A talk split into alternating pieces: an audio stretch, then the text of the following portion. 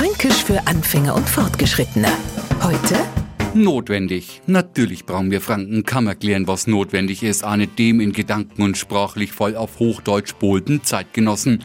Tägliches Zähneputzen, Essen, Trinken, wenn einmal arbeiten, all das ist notwendig, also wichtig und dringend nötig.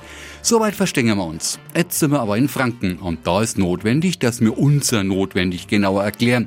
Da saust Anna an uns vorbei, ohne uns eines Blickes zu würdigen und da fragen wir uns dann, allmächtiger hi, was hat's nicht der so notwendig? Oder, und das können wir jeden Tag am Bus oder in der U-Bahn beobachten, die Regel, erst die Leid aussteigen lassen und dann einsteigen kennt nicht er jeder.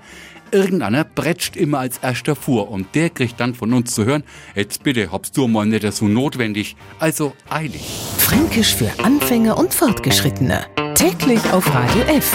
Und alle Folgen als Podcast auf podu.de.